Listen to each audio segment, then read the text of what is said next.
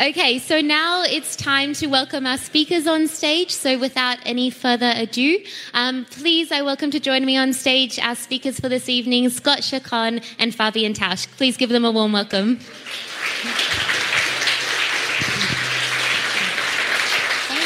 you. Thank you. Okay, so I don't know what you guys were all doing when you were 21 years old, uh, but I certainly wasn't as impressive as Fabian over here. So, um, Fabian is one of our members. He's been with Factory for over a year now, I think. Um, and Fabian runs one of the most, well, the most successful podcast for young entrepreneurs in Germany. I'm sure some of you are listeners, perhaps you know about it. Um, somehow, in your spare time, which he apparently has, he also runs a consultancy business for podcasting. Um, and indeed, we have Fabian to thank for bringing Scott here this evening. So thank you so much for taking that initiative. Um, okay, I'll hand over to Fabian, who, of course, can welcome Scott. Probably doesn't need much of an introduction for all of you guys. Co founder of GitHub, co founder of Chatterbug. And of course, we're really happy. So thank you so much for taking the time to join us here this evening. Um, but yeah, so I wish you guys a wonderful evening ahead. If you have any questions about Factory, want to have a chat, have any questions, come to find me, find one of the staff. We're all around here. Um, and I wish you a really lovely, inspirational evening ahead. So thank you so much. Bye. Thank you, Hannah.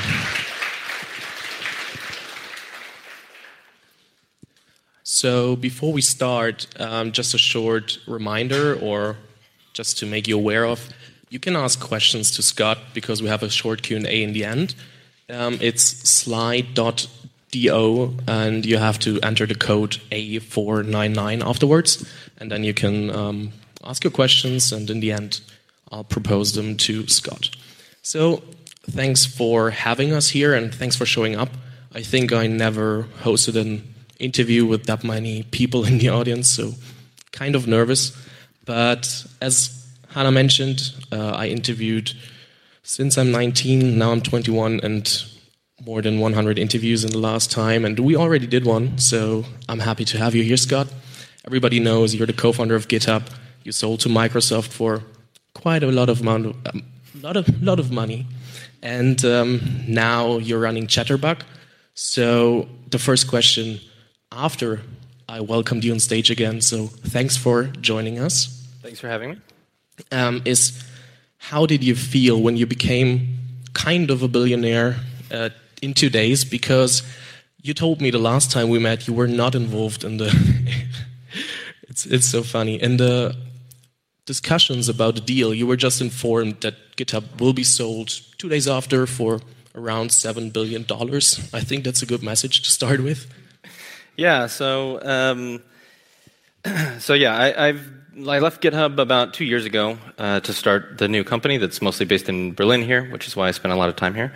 Um, uh, called Chatterbug, which is a language learning service, and and I left the board of GitHub maybe a year after that. So I'm I'm not really in daily conversation with people at GitHub that that often anymore. Um, I try to keep up with people there that I know, obviously, but um, but yeah. So they they called me about a week before the close to to let me know um, that Microsoft wanted to, to get a letter of, of endorsement from, from major shareholders. And so I found that out while I was vacationing with my family uh, for Memorial Day and uh, tried very hard not to tell anybody or look really weird and stressed out. Um, because it is, you know, I mean, it's big news. I, my, what I thought was going to happen was that GitHub would IPO probably, you know, in five or, or seven years. Um, and and so it, it, was a surprise and it was interesting. And honestly, the first thing that went through my mind the first day um, was uh, I don't have to raise a Series A for Chatterbug, and that was actually probably the biggest. That was like the number one thing that I thought about is I don't have to beg people for money anymore for for new ventures that I want to do. So. Um, if any of you guys uh, pitch know that it never gets easier or less stressful until you have all of the money yourself and can just put it into whatever you want to do. Um, and, and that's the number one thing that you think about is not having to ask people for money anymore. So, besides that, you didn't have to ask people for money anymore. What did change inside of Chatterbug? Um, so, nothing's changed inside of Chatterbug because um, we haven't, I mean, we're running it exactly the same as, as we would before. Um, we the the deal with Microsoft hasn't closed yet, so it's still subject to regulatory approval. It probably won't close until sometime uh, before the end of the year, hopefully. Um, but we're trying pretty hard not to change anything that we wouldn't have done because it's quite possible that you know it doesn't close and then I do have to go out and raise money. Um, and then that is an embarrassing position to be in if you've been like, ha, ha, I don't need your money. Um, so you don't want to do that and then have to go out and ask for it. Um, so I've tried, we've tried pretty hard not to do that. Um, but also, you know, I mean, even even afterwards, I don't think we would do it differently than if we had raised the normal sort of Series A round. Uh, we do want to hire a little bit more, um, but I think when you're trying to build something that you that you love to do, uh, Chatterbug is is a really a, a, huge passion project of mine. It's something I, I want to to do. You know, even even with the the GitHub sale, like my life hasn't changed that much. I still work in code every day, trying to build features for the, the, the website that I work on, you know, with a, a, two dozen employees or so, and so it's still a small startup, you know, sort of sort of mentality, and and I think it's just because that's what I love to do, right? Like. I think um, when when an event like this happens, it gives you freedom, and but you know if you loved doing what you were doing before that, then your life doesn't change that much. I think that's very important to realize that if you do what you love, that you, it won't change that much even when you have the money. But of course, it's it's making life easier. Um, so who didn't who would not who would not want to to get that amount of money? But um, if we look at Chatterbug, I think one thing is very interesting because you mentioned that you are from Berkeley, like you're living in Berkeley, but you're founding the next company in Berlin. And I think there are several reasons for that. But in Berlin, always a problem is that everybody thinks they have to go to Silicon Valley at some point. And now we have somebody here who is from San Francisco and founded with a reason in Berlin and is traveling a lot between the cities. So I would love to have your opinion on why did you found Chatterbug in Berlin? Yeah, so I mean, there's a big difference between uh, GitHub was very engineering oriented. We had mostly engineers as employees for a long time. Chatterbug is essentially a language school that's online, and so we do have engineers. They're mostly the co-founders. Um, we have a couple of other engineers that we've hired, but um, the majority of, of the employees that we've hired have been uh, curriculum developers, curriculum designers, teachers, um, and finding curriculum developers, finding people uh, of that nature that have a lot of different backgrounds, a lot of different um, mother tongues, you know, that, that, that have teaching experience is much easier to do, I think, uh, in Berlin than it is in San Francisco. And cost of living is less here, and office space is, is more affordable here. And so I think it's, it's, I think as time goes by, it's more and more crazy to do anything business wise in San Francisco because the, everything's so expensive. Um, and so if you are of a startup mentality and you're trying to, to be, you know, spend your money wisely, um, hiring in San Francisco is one of the stupidest things you can do because it's, it's incredibly expensive to, to hire people there. And there's, there's a lot of competition. If you're in Europe, there's less competition. There's lots of really smart people um, and really smart people that, that companies with too much money in San Francisco completely ignore. And so I think if you know if you come here and have an interesting project and an interesting company. Um, I would I, I, tell everybody in San Francisco that they, if they can, that they should base a company in Berlin um, or in Europe uh, instead of in San Francisco, or you know elsewhere in the United States as well. For us, because it's a language learning company, we do a lot of European languages. Um, I think it makes a lot of sense to be in Berlin. It's such an international community. Um, there's tons of expats here that you wouldn't you don't get in Paris or or, or Madrid or something like people. I mean, raise your hand if if you aren't German. So, I mean, this is why you start a company in Berlin, right? Like, this is, it's, it's easy to get people from all over. And I think, honestly, diversity really helps build a great company. And so, if you're in a, a city that is primarily and fundamentally very diverse, um, that it's, it's easier to build a good company that way. Um, and San Francisco is not like that. So, um, I mean, I live there because I have a house there and a family there, and um, but I'm here every month or so, and and I think as the company grows and becomes more global, Berlin will always be really sort of the center of of the heart of the company. One thing that's very important to build a successful company is networking, like knowing people that can help you out or you can partner with or whatever. And I think a lot of people have the fear that in Silicon Valley the networking could be better than in Berlin, and um, that might be one of the reasons that a lot of people think they have to go over to Silicon Valley. I'm very interested to get your opinion on that as well because I think you're doing it quite well with uh, parties, uh, but also, but also with um, Chatterbug events here in Berlin. And is it possible to get the same effect or a better networking effect here in Berlin than in, in SF? Yeah, I mean, I always felt that events like this were the best way to network. Um, even in GitHub, I felt like we didn't we uh, even even the original um, sort of first key customers that we had were not based in San Francisco and, and weren't people that we met in San Francisco. Um, I think the, if you want to raise money, there is there is are there are a lot of VCs there, but there are a lot of VCs in Europe as well, and, and there's less competition for them. So I think it, it depends on on you know what you're doing, like who you're trying to network with.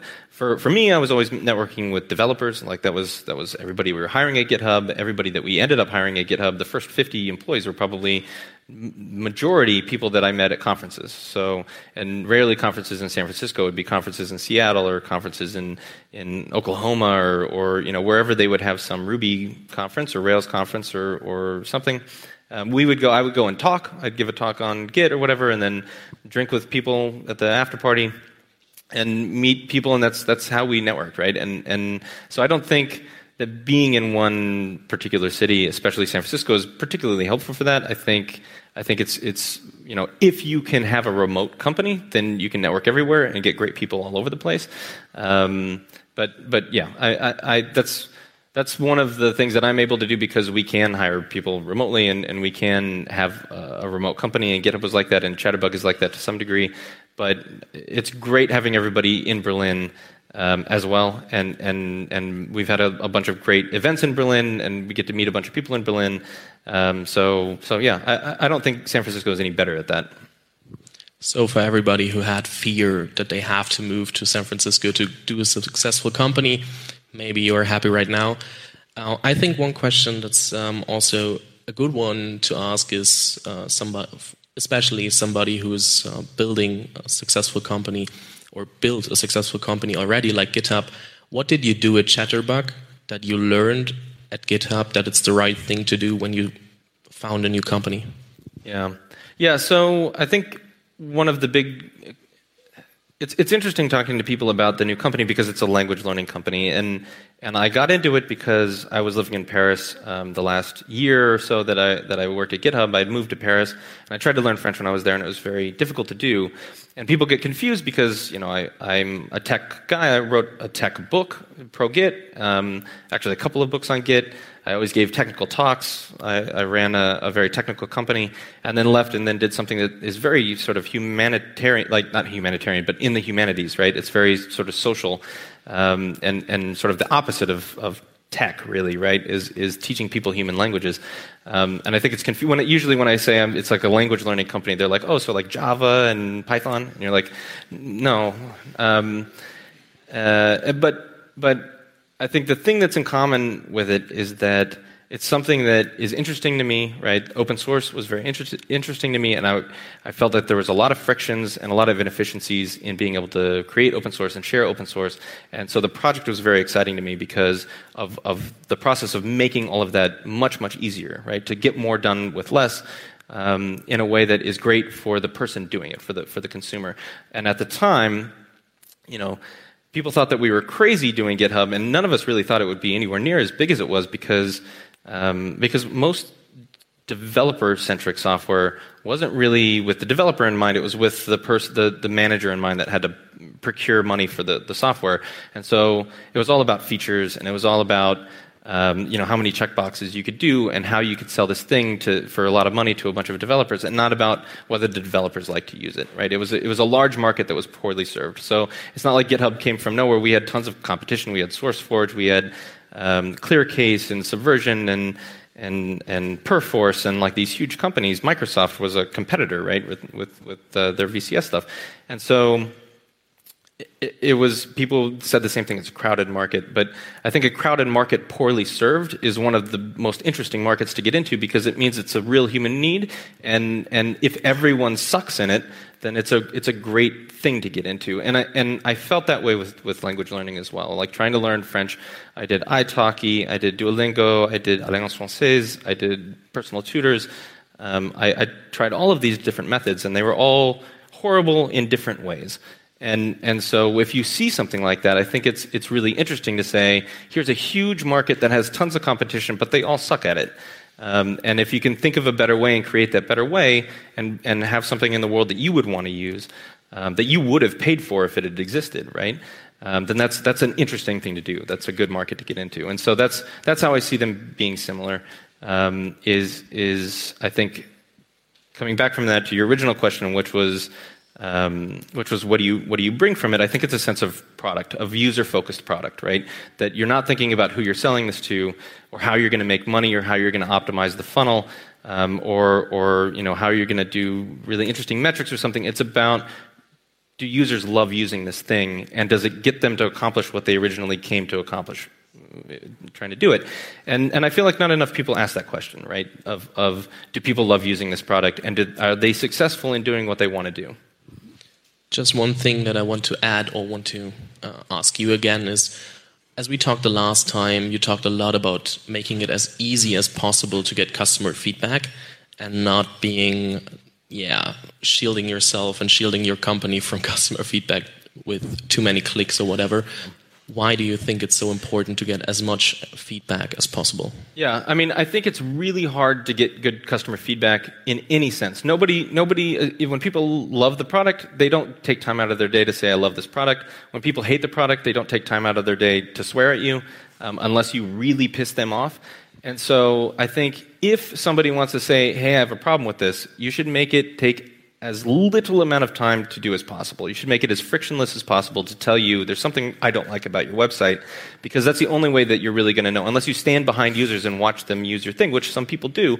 You know, when you get bigger, it's much more efficient to just make it really easy to get feedback more more often from people. Let them vent. Let them say I don't like this thing, or or this didn't do what I thought it was going to do.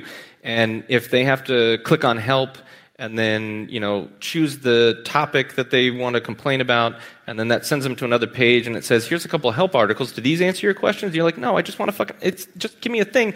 And then you have to go to another thing that's like fill out your name and your email address and then give me a topic because like why like why would you put a top like just write what the problem is right? Like they're logged in. Why do you need my email you know what my email and name anyways sorry.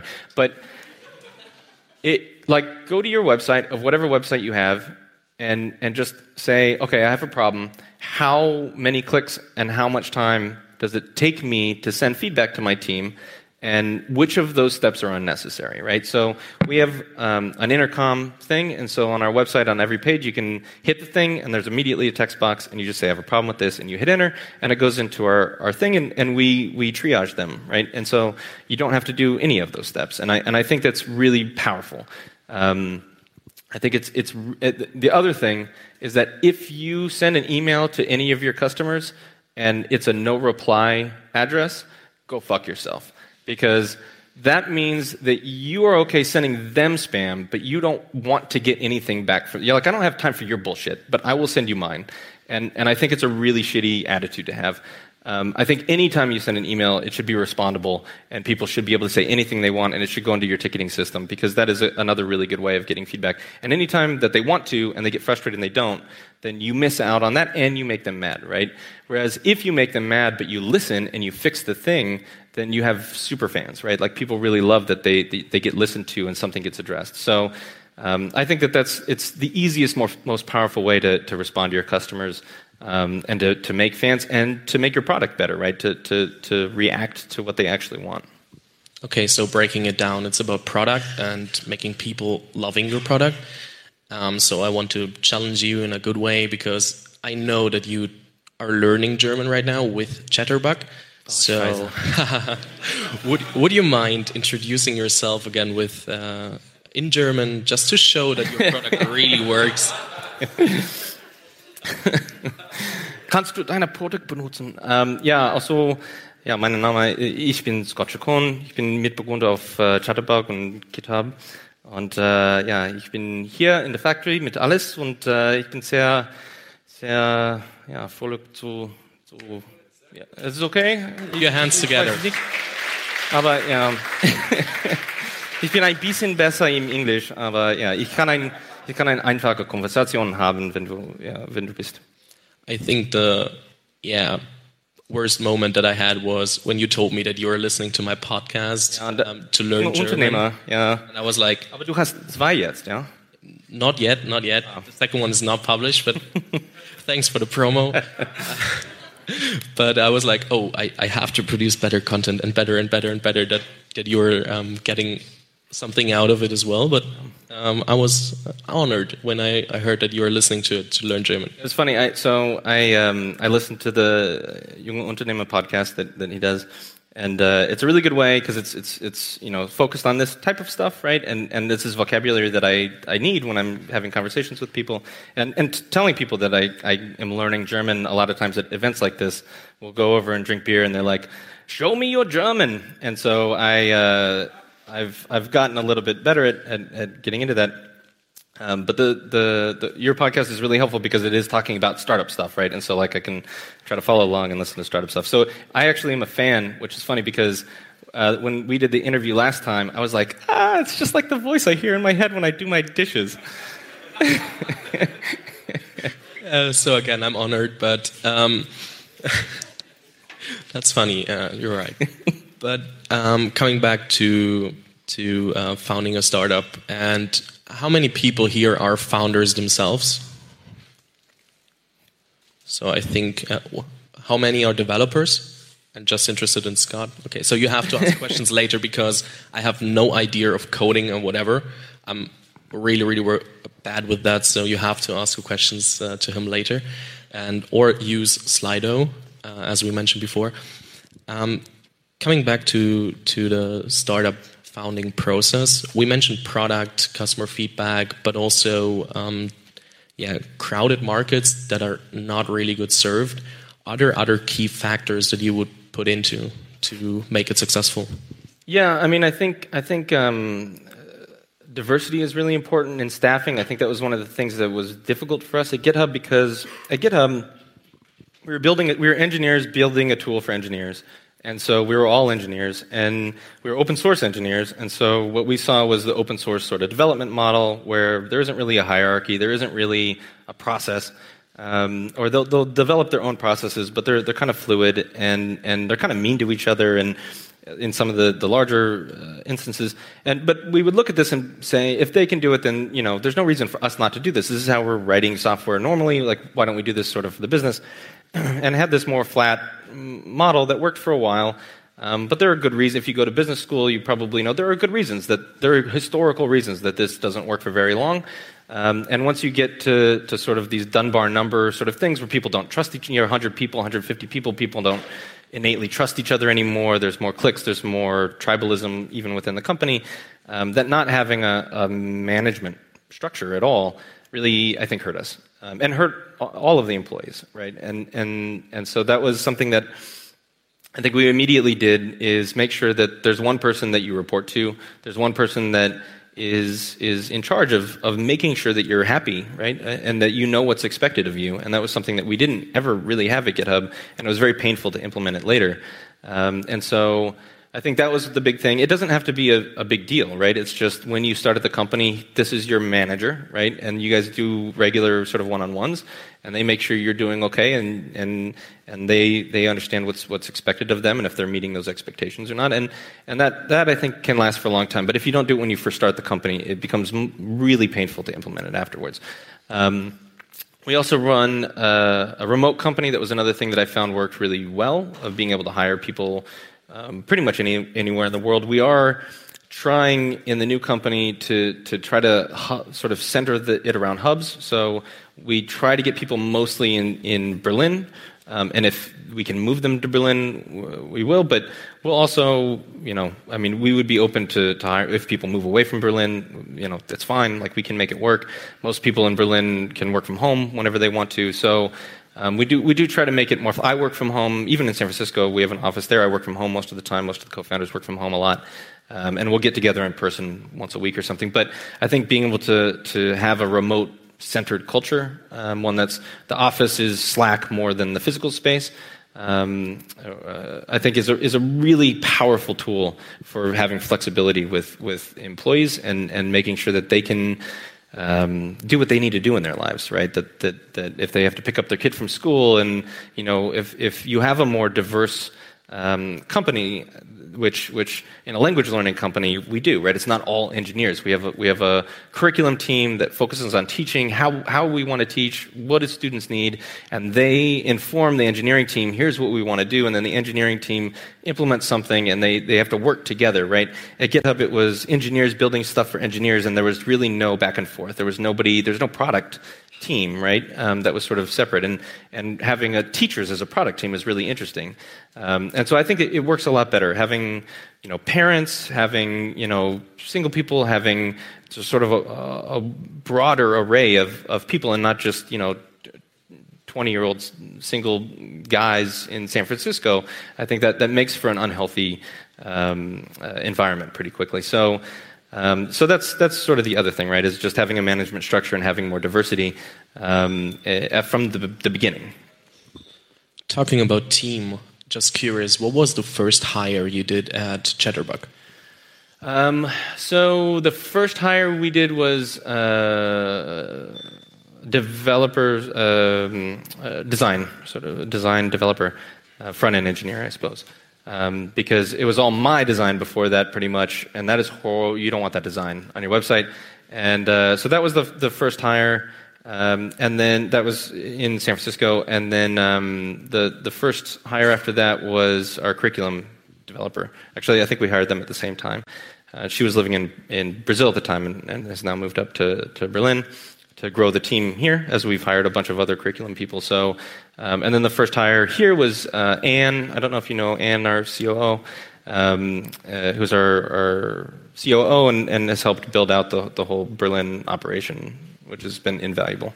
So she's the person everybody reports to, right? Yeah. Okay. She's the boss. she's all, also the boss of you? Pretty much, yeah. I, I realized that when we did the interview the last time, because it was like uh, you were like, "Oh, it's fine. You don't have to send it uh, to us again." And she was like, "No, I want to see it before." that was that was funny. Um, talking about uh, team, just to to stick to it because I think it's a really important topic when it comes to building your startup, and I have it in nearly every interview. What do you do with that many diverse people to keep it together and to make it like a family and make it feel like a family uh, all day long without losing track? Um, yeah, I mean that's a good question. I think there's a there's a difficult line between the are you friends with the people that you work with or not, right? I think you need to um, not force everybody to be your friend. That's not why they're working at the company. They're working at the company to do something interesting, and so it needs to be if they don't hang out with you after work, that they're not they're not taken as seriously or something. I think that's a very easy sort of bias to fall into. Um, but you want to make sure that people are happy, that people have lives, that people can take care of their kids if they have kids, that people can spend time with their, their spouses if, if they're married um, or, or significant others or whatever, and respect that time. If they don't want to drink, that you don't only do events that, that are solely, which I'm horrible at, at not focusing on because I, I love to drink, but, um, but you know, it's also very hard not to be friends with people in a small company that you spend a lot of time with and you're building something new with and you're excited about the product and you respect what they do and you know you go out for team building exercises and, and dinners and things like that and you, you do become friends with, with people and so I think it's a difficult line to, to, to draw. Um, but I think that the number one thing is just respect, right? Like you have to respect everybody that works for you, respect that they have good intentions and that they're smart and you hired them for a good reason um, and and give them freedom um, and and yeah trust. So respect and trust. I could have just done that much more succinctly. I apologize. I get long-winded sometimes. No problem. I think we jump into Q&A as I got the questions right now because I think maybe we get some more questions afterwards. First question is, what do you think will be the next major disruptions in software engineering, tools, process, whatever? Yeah, I mean, I think uh, that's it's really interesting. I think um, there will be a lot more AI in, involved in writing software. I think as software development has progressed, it seems like it's very similar, but I think um, there's much less reinventing the wheel, right? I think GitHub has helped a lot with this, where if I want to, to, to, write something, I go to GitHub and I search for it and I see if somebody else has written it and I use that first. And if it doesn't do quite what I want, then I modify it. And this is the beauty of open source and the beauty of, of GitHub still to me, right? Um, I still use GitHub every day. I still pay for GitHub, actually, for, for the new company, um, which is sort of highly ironic now, but um, but I find that, that, that really valuable that, that we're not all reinventing the wheel all of the time. I think there's been huge efficiencies in sharing, right, of, of, of that nature. Um, I think, you know, when that doesn't work, what most of us still do is Google for something, find, find the, the general solution on Stack Overflow, copy that, modify it. And so I think that type of thing will, will be made easier with, with more machine learning, more AI, where it can say, is this what you're meaning to do? And like kind of help you build that modifying it or use more libraries. I mean, libraries are really, um, you know, scaffolding for, for doing a lot more stuff a lot easier. Um, and, and so I think just being able to generally describe what you're trying to do and have it write most of the code will be where, where software development really moves. So if we're talking about software development specifically, um, then I, I think re, just massive reuse and having machines help you do more faster um, is, is uh, where it's going to go. It's, it's an interesting question, though, because it's not, you know, you can tell three software developers like to build a thing and even have a pretty good spec on what it is, and they'll all do it massively differently, and they're all good solutions. They can all be fine solutions for it, right? So it's not it's not a discrete problem set. So it's, it is hard to train a computer to do it entirely. It's, there, there still is a creativity and a craft to it that I think is going to be impossible to completely remove. Um, unlike you know driving yourself from A to B or something, where it's it's it's a super discrete problem that doesn't really need human creativity behind it. So. Um, so yeah, I, I, think there are bigger things to disrupt with, with artificial intelligence or, or with smarter computing systems.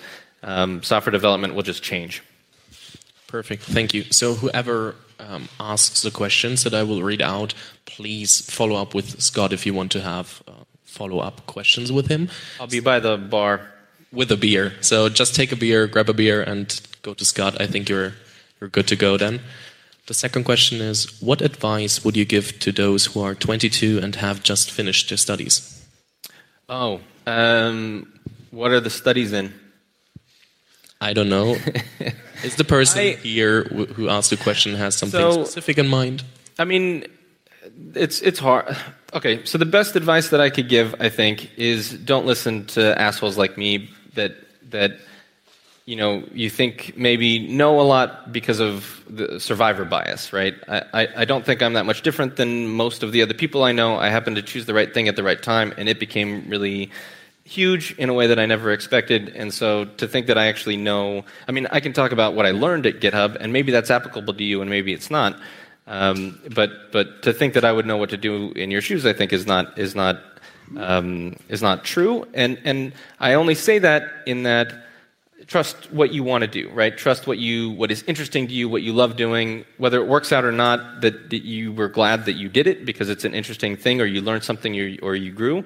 Um, but but don't do something because you think you're going to get rich off of it or like that will never make you happy you'll never you'll never be interested even if it works out you're not going to be happy at the end of that of that process right? Like you need to enjoy what you're doing. So i mean it's, it sounds really stupid to say like follow your heart or something really pat but i mean i think the biggest thing is don't listen to people you think are smarter than you right? Like learn from them filter it decide whether it's applicable to you. That's fine. Like like take people's experiences and learn from them. But if they say this is right or this is wrong, then they don't know any better than you do. Like you can look at all these VCs that make all these investments in companies that they think are going to be big, and then 90% of them die. Like if anybody was good at this, then it would be a much easier problem. And nobody's good at it. Like nobody knows how to how to do this in 100% of cases. There's too many variables. So um, we had tons of people tell us that the total market, the VC, when we talked to people to raise money at the beginning of GitHub, and we never we didn't for, for a long time. We bootstrapped, but we did have conversations, and people would tell us the, the total market cap of, of a company like GitHub in the best possible circumstance would be $100 million, right? And so uh, three months ago, we sold it for $7 billion. Like, it's like that one company, that's what they thought the whole market cap of the industry was. Um, and so, and they were smart guys that knew a lot of stuff, right? That had been in a lot of companies. So, you know, do what you like doing, right? I, I, th- I feel like it's harder to regret that whether it works out or not. What is your opinion on the competition in your language learning market? um, I have lots of opinions on the competition in my language learning market. I, I don't think anything that doesn't involve human beings um, will ever work for you, right? So if if you're if you do want to learn another language, you have to do something where you're talking to a human being. So if it's a Duolingo or a Babbel or something, you're, if you want to be successful at it, you'll have to combine it with something else. You can do italki, you can do some other tutor marketplace, which ends up being a lot of overhead for you. I think the way, the reason that, that I started the, the, the Chatterbug company, which combines these sort of methods of, of doing sort of digital study on your own and then connecting with human beings and practicing it and going back and forth, is, is it's important to have those conversations, to use it in real life with real human beings. Um, and so any of the, the solutions out there that don't involve human beings, I think are essentially snake oil, right? Because they're saying you can learn anything that says you can learn Japanese in five minutes a day is straight up lying to you. Um, unless they think learn Japanese means like, you know, I learned a word of Japanese, therefore I learned Japanese technically, right? Like it's, it's, not, it's not really the same thing. So, um, there are good systems and services. I think most of them don't know how to take advantage of technology and the internet to, to really do it well, right?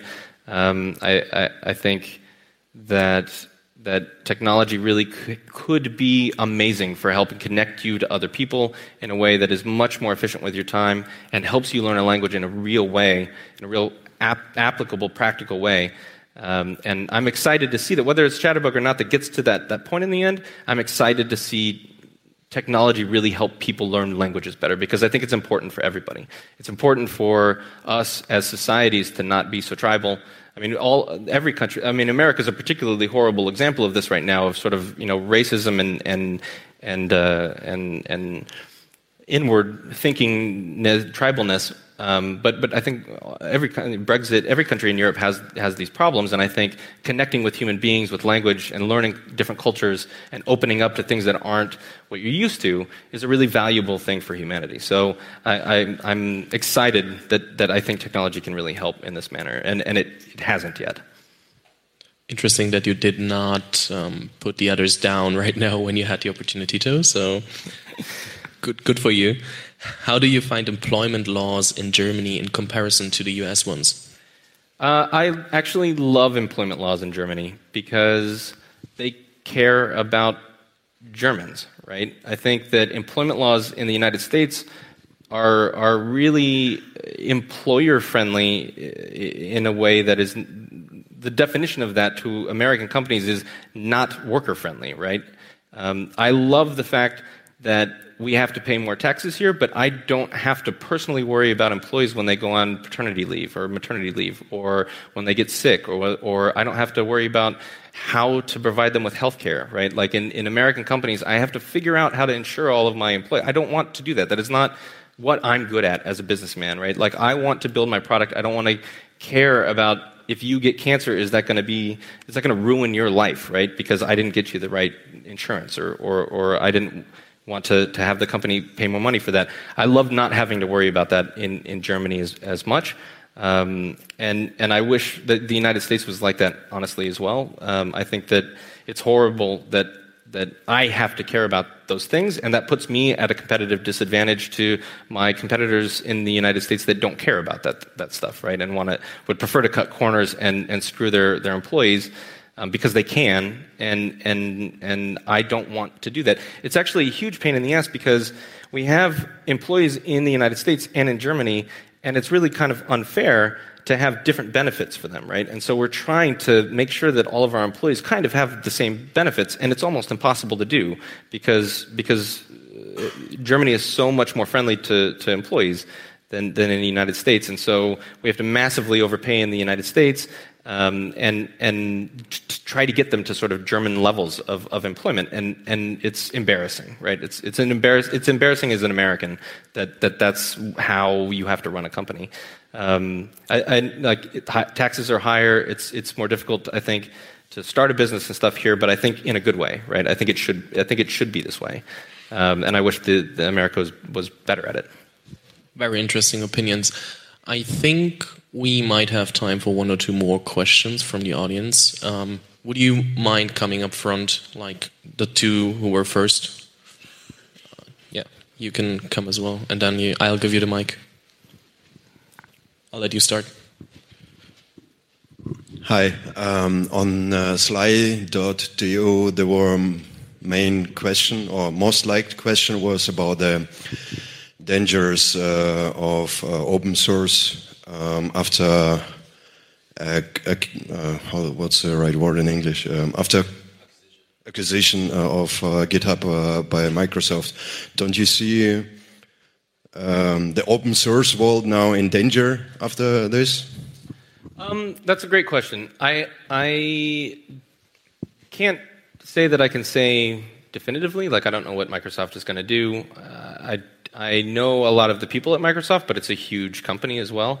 I think from my perspective, every almost everybody that would have been involved in open source at this point is involved in open source that that hates Microsoft.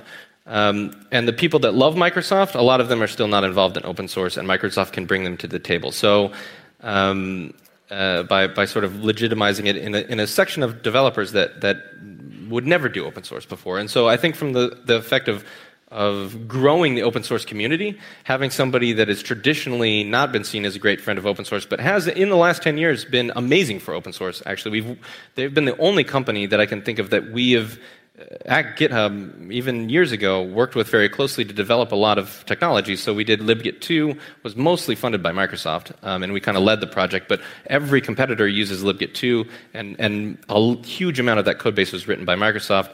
A lot of the open source, like they, they maintain a lot of open source projects internally now. It's a huge deal for them. Satya, I think, is, is really pro open source. And so I think it's a big advocate, right? And and everybody that doesn't like it, there's luckily there's lots of other places. You can go to GitLab, you can go to my friends at Atlassian, right? I mean, there are other places to put it out there. So I, am hoping it, it's going to be good. I'm optimistic that it's going to be good. I feel like if it does get fucked up for whatever reason, that it, it can go elsewhere, right? So that, that's my personal feelings, but we can we can argue about it later as well. Or you can take one free punch if you're really mad at me, and uh, I'll, I'll, give that one to you.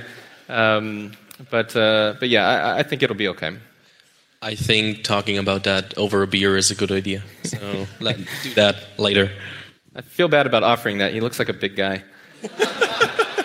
uh, what are your opinions of Larry McVoy? Uh, you didn't mention Bitmover as one of the competitors of GitHub at the beginning. Um, yeah, I mean, Bit, Bitkeeper I feel like wasn't much of a, a, a, competitor. Like we didn't see them in the space that much. They, I think they were innovative and interesting, and I think Git owes a lot to to, to Bitkeeper as as does GitHub by proxy, right? Um, but I mean, GitHub owes uh, any. This is the thing I, I kind of is stupid about well, capitalism. Honestly, is that GitHub stood on thousands of people's shoulders, right?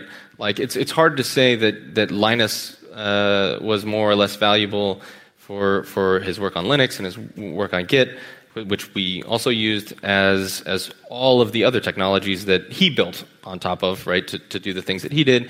Um, and, and Rails and you know all of these other things that we MySQL and all of these other things we took for free um, and contributed back to a lot of them, right? I mean, we paid a, a open source developer to concentrate on Git full time for several years and, and when Junio would, would step away, Peff would come in and, and, and take over.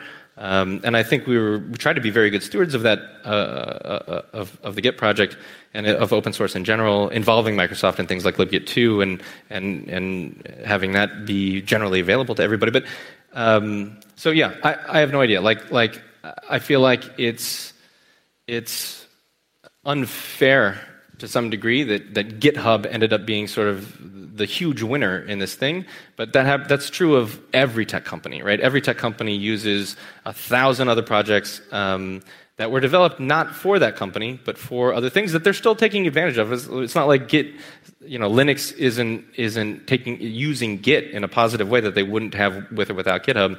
Um, I think GitHub actually still hosts Linus's tree, um, but but uh, yeah, I, don't think it's a zero sum game, right? So I, I appreciate uh, everybody that was involved in everything. And I'm hoping that GitHub provided and uh, some open source software some other company will you know do really well with, or that you guys are using to make your development easier, um, hopefully, and, and you'll be successful or not or whatever. But hopefully, it made it easier to get there. Um, well, hopefully, it didn't make it easier to get to unsuccessful, but it made it easier to do the job that you wanted to do. And I think that's kind of the ecosystem, right? Um, and and you know, I mean, we can go down a, different path of who deserves what, but that's that's more that's that's more of a beer talk of of you know what's wrong with capitalism. Um, but uh, but yeah, I don't know if that answers your question at all. it kind of went all over the place.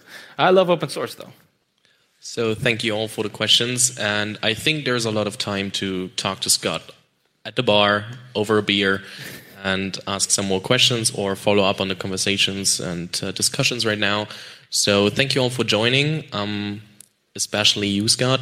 Um, thanks for taking the time. And, and, my Twitter handle is just Chacon. If you have any other questions, just DM me. I've opened DMs. Um, I'm happy to you know, meet with you guys, answer any questions, do whatever. Even if you don't have time now, I'm in Berlin every month, so I, like I I live here part time, so it's not like um, this is the only time I'll be here. So just let me know what you're working on. I'm fascinated.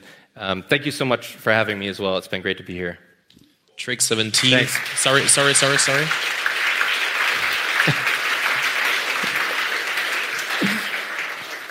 you can also send him a message on LinkedIn. It works. I went out for a beer with him. That's how we connected. So it works pretty well just for everybody who can't reach him on Twitter. Just wanted to make sure that you reach him really and uh, can sit down with him. So thanks a lot. Thanks a lot to Factory. Thanks a lot to you as an audience. And yeah, happy drinking. Thanks.